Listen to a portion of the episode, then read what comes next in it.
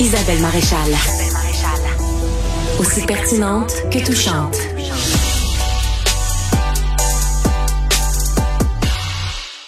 Retour euh, avec notre chroniqueuse politique au Journal de Montréal et au Journal de Québec. Elle est aussi directrice adjointe de l'information Journal de Québec. Karine Gagnon. Bonjour Karine. Bonjour Isabelle. Euh, je suis bien contente que tu aies choisi de nous parler de cette histoire qui est ressortie deux ans après euh, des... Euh, euh, ben, l'affaire, appelons-la comme ça, l'affaire Julien Lacroix. Aujourd'hui, tu es, très mal à l'aise en fait depuis euh, depuis les derniers jours.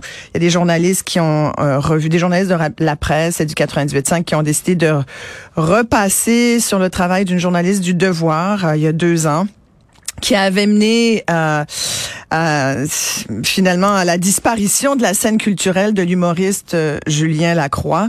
Explique-moi ton malaise aujourd'hui, Karine.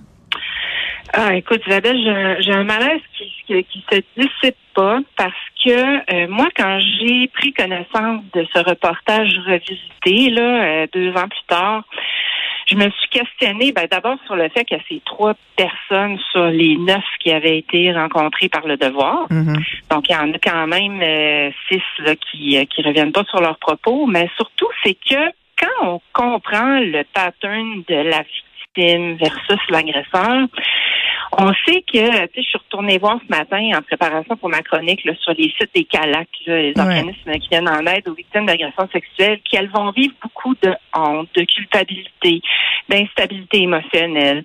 Euh, sentiment d'impuissance, la peur des réactions de l'agresseur, des proches aussi. Euh, tu sais, c'est sûr que ça fait tout un tsunami là quand on dénonce comme ça. Et puis là, de, de revisiter ça en sachant que, bon, il y a, des victimes là-dedans qui disent, ah, je suis allée prendre un café avec lui. C'est ça que j'aurais dû faire dès le départ. Je me dis, tu sais, je prétends pas qu'elles se sont faites manipuler, mais je veux dire, faut quand même se poser la question. Puis j'aurais aimé lire des experts là-dessus. Je pense que ça aurait été primordial, là, euh, euh, de, de, de mettre tout ça en contexte puis de se questionner sur ben, qu'est-ce qui les incite à revenir sur leur témoignage, puis est-ce que tout ça fait en sorte de blanchir Julien Lacroix? C'est sûr qu'il n'y a pas eu de processus judiciaire, il n'y a pas eu de plainte. Euh, encore là, est-ce que ça fait en sorte que son comportement était adéquat? Est-ce qu'on pourrait pas aussi se questionner?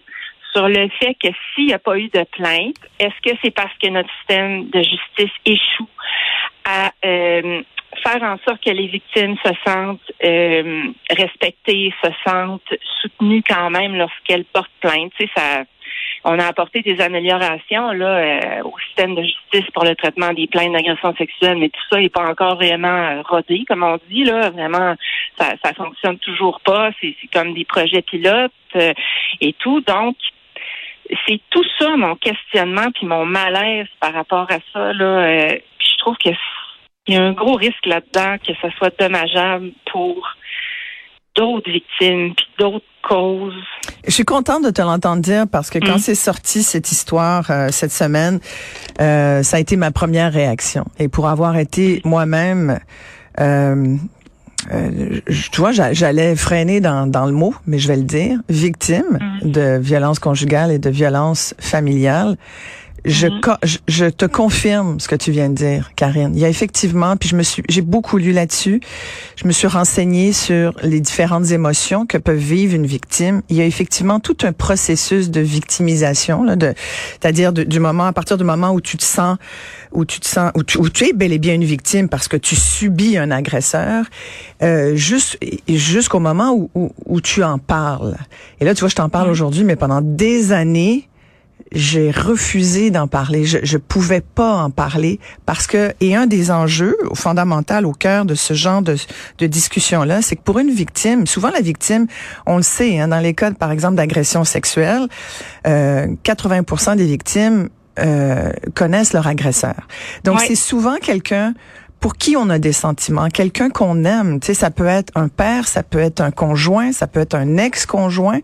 L'amour euh, s'en va pas du jour au lendemain. Il reste des sentiments et quand il y a des sentiments, ben il y a des émotions. Puis il y a un moment où, où tu dis, et moi, où, où, tu veux pas forcément qu'un tribunal populaire et même un tribunal judiciaire soit trop sévère avec ton agresseur, parce qu'il y a encore ce fond-là d'émotion, d'émotivité. Moi, ce que j'ai lu, ce sont des filles qui ont dû passer par ce, ce processus un peu douloureux euh, de dire mon Dieu, qu'est-ce que j'ai fait? Le pauvre gars, il a plus de carrière aujourd'hui. Elles ont dû l'entendre aussi. Elles ont ah dû se faire dire par le milieu, par quand je dis le milieu, par leur entourage. Ouais, tu vu? Il, il, est plus capable de travailler. sais, on ah apprenait cette semaine que Julien Lacroix avait pensé au suicide. C'est épouvantable d'entendre ça. C'est épouvantable. Là. sais, pauvre gars, là. C'est pauvre Julien. Moi, j'ai beaucoup d'empathie pour pour ce gars-là, puis pour d'autres euh, qui se retrouvent dans cette situation-là. C'est pas facile non plus là. Pour le gars qui se retrouve. Mais je trouve qu'on oublie cet aspect que tu amènes ce matin. Euh, on l'oublie un peu trop facilement. Ben c'est ça, c'est éminemment plus complexe que de, de catégoriser les gens dans la, la case ou agresseur. Puis je mm-hmm. trouve que cette nuance-là, elle n'était pas faite dans le, le, reportage qui a revisité euh, l'enquête euh, du devoir. Puis je trouve ça dommage. Puis c'est ça, c'est tout le, le, le, le, traitement des victimes d'agressions sexuelles dans les procès. Ben on le sait, ça fait en sorte qu'il y a beaucoup de victimes qui porteront jamais plainte. Alors est-ce que est-ce que dans ce cas-ci euh, il aurait, euh, il aurait été reconnu coupable de quoi que ce soit. On ne sait pas parce qu'il n'y a pas eu de plainte, mais on peut très certainement se questionner sur son comportement. Lui-même a dit qu'il y avait un problème de consommation d'alcool et tout, de drogue. Euh, et il y a une autre et il y a une autre histoire Karine aujourd'hui puis tu fais le lien puis je l'ai fait en voyant la une du journal de Montréal également qui a choisi de, de faire sa une de ce sujet-là qui est euh, un sujet d'abus physique, de harcèlement psychologique euh, euh d'un coach de basketball où là il est dénoncé par d'ex-joueuses. C'est c'est très, c'est une histoire qui, qui, qui marche bien avec celle de dont on vient de parler parce que dans ce cas-là aussi, ce sont des, des femmes qui dénoncent des gestes et il n'y a pas eu de dénonciation. Euh, ces dénonciations-là ont amené aucune suite, accusation criminelle ou autre. La police, euh, d'après ce que je comprends, euh, il y aurait eu des enquêtes policières, mais ça n'a mené à rien, à aucune accusation officielle. Donc, on est un peu dans les mêmes eaux, Karine. Ben c'est ça, c'est que c'est très compliqué ces causes-là. Est-ce que les victimes, jusqu'à quel point elles sont prises au sérieux, jusqu'à quel point elles sont soutenues? Tu sais, on, a créé là, des tribunaux spéciaux euh, pour euh, pour ces causes-là.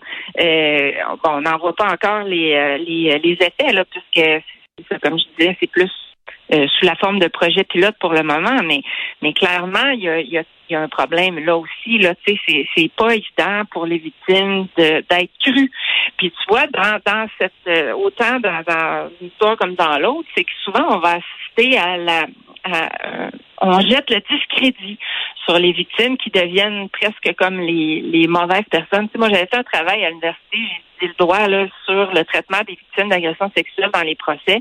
Puis ça s'est amélioré, euh, mais c'est épouvantable quand même. Là. Tu sais, je comprends le, principe qu'on du, doute euh, raisonnable et tout ça, puis qu'on veut absolument pas euh, condamner des gens qui qui qui, qui ont rien fait, là, qui sont innocents, mais il y a, il y a aussi un bout qui concerne les victimes où c'est c'est lourd, c'est difficile pour elles, puis ça fait en sorte que je pense qu'il y, y, a beaucoup de victimes qui n'ont pas envie de porter plainte. Non, effectivement, puis ça sera sans doute le plus gros dommage de l'affaire euh, Julien Lacroix. Mais sur la question des ex-joueuses, on parlait, euh, je parlais cette semaine du, degré d'agression parce que là, on, en a beaucoup, euh, beaucoup de gens ont dit cette semaine, ouais, mais c'est, tu il y a une limite, tu un, un, French volé, c'est-à-dire non consentant, c'est quand même pas un viol, donc on devrait pas se plaindre de la même façon. Là, on parle d'ex-joueuses, il y en a qui, il y en a une qui disait entre autres, ben, tu sais, j'ai reçu une, un petit coup de raquette sur les fesses. Il y en a une autre qui dit qu'elle a songé au suicide parce qu'il la manipulait, son coach, et, et elle se sentait, euh, elle se sentait complètement sous son emprise. Est-ce que l'emprise, la manipulation, puis les gestes déplacés, coups de raquette sur les fesses, c'est pas des viols non plus, pourrait-on dire? Mais il en reste pas moins qu'on a des témoignages de femmes qui disent aujourd'hui être complètement traumatisées par ces agissements. Ouais, ben, il y avait des mineurs là-dedans. Hein. Exact, Il y en a ouais. une, euh, bon, la vedette, euh, euh, comment elle s'appelle? Euh, euh, la vedette de basketball. euh, Tu parles d'Élise a Caron? Oui, exact. Ouais. Euh, Oui, Mhm. merci. Alors, euh, elle, euh, ben, elle raconte que euh, a eu euh, des avances alors Oui. qu'elle avait 15 ou 16 ans. là. Exact. Donc, puis il y a une position d'autorité là-dedans là, qui rend... Et elle, elle est allée à l'hôpital pour demander de l'aide, imagine. Oui.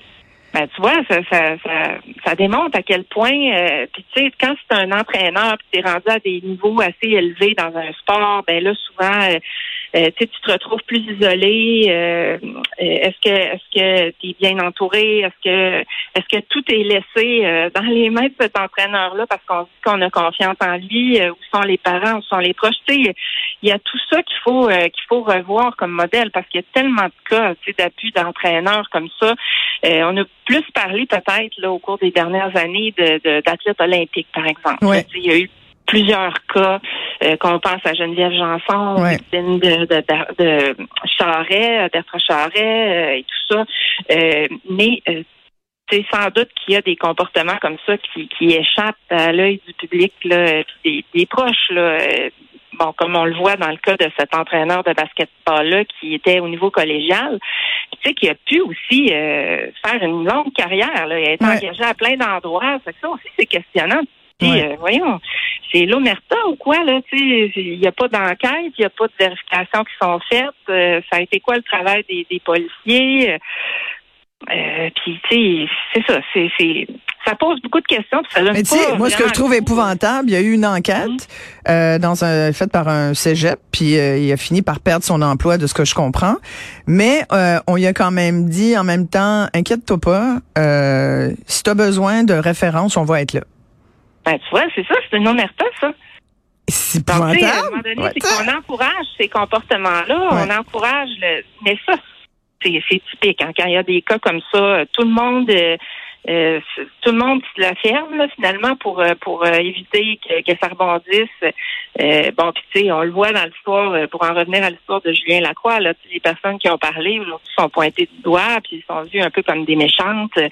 Fait Moi, je pense que ça fait beaucoup reculer euh, tout les- toute la cause, euh, tout ce tout ce dossier là, des agressions sexuelles. C'est déjà difficile. Tu vois, dans le cas de Denise Caron, elle a dit dans le journal ce matin que euh, elle a porté plainte pour agression sexuelle à la police de Longueuil, mais que l'enquête n'a pas débouché euh, euh, sur des accusations contre Danny Vincent, le fameux coach. Donc, euh, il était- ça fait quelques années, mais quand même, aujourd'hui, quelqu'un euh, qui va porter plainte, il faut qu'elle soit faite forte là. Parce que c'est sûr que son Ah. témoignage va être mis en cause. Puis c'est normal, remarque, de poser des questions. C'est normal de Oui. pas prendre tout témoignage à l'encontre de quelqu'un euh, parce que ça peut faire du dommage. Il faut vérifier. Il faut absolument vérifier. Fait que c'est normal qu'un travail soit fait, mais il faut qu'il soit fait dans le respect de toutes les parties. Oui, exactement. Puis Hum. Je pense qu'il y a un manque de soutien, de support du côté des victimes. Puis tu sais, ça fait longtemps qu'on qu'on Ouais. entend ça. Puis écoute, on en a de belles démonstrations malheureusement ce matin. Merci beaucoup, Karine Gagnon, de nous permettre euh, d'apporter un autre éclairage là-dessus. Karine Gagnon, chroniqueuse Merci, euh, politique au Journal de Montréal, au Journal de Québec.